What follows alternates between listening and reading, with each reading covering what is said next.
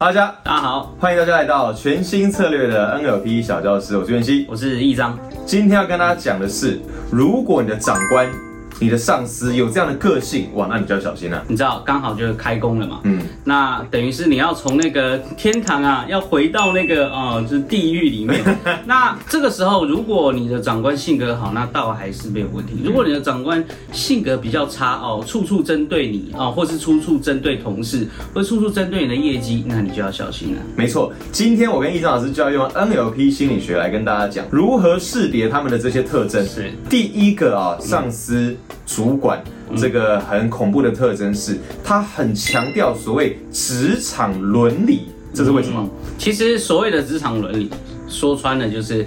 他只在意你对他有没有礼貌，当然不是说职场伦理是件不重要的事情啊，伦理学当然非常重要。然而这边要讲的重点是，他用伦理来作为一个什么包装？他希望你对他阿谀奉承、拍马屁。讲的更直白一点，他只重视这些表面效度啦，表面做的漂亮就好。例如你有没有加班呐？对，哦，那你是不是有比他晚？离开公司啊，上班有没有比他早到啊？吃东西我们买他的饭，帮他买饮料啊？有一个不成文的规定，就是只要主管没有走，那。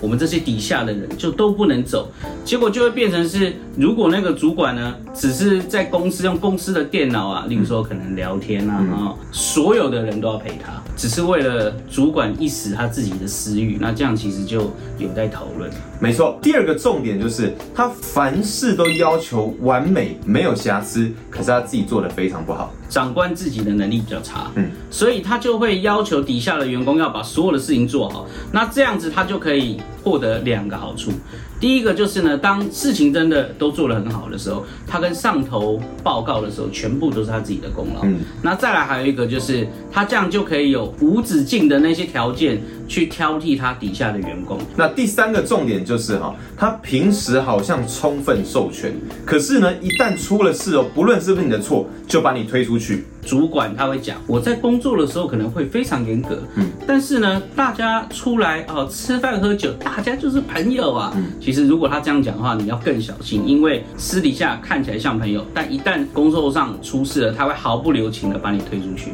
没错，好，所以以上三个重点你要特别注意啊哈。如果你对 NLP 催眠感兴趣，欢迎你直接上网搜寻全新策略，在我们的网站上面，你可以索取免费的 NLP 实战技巧手册，还有五步教学。影片等着大家，我们下次见，拜拜。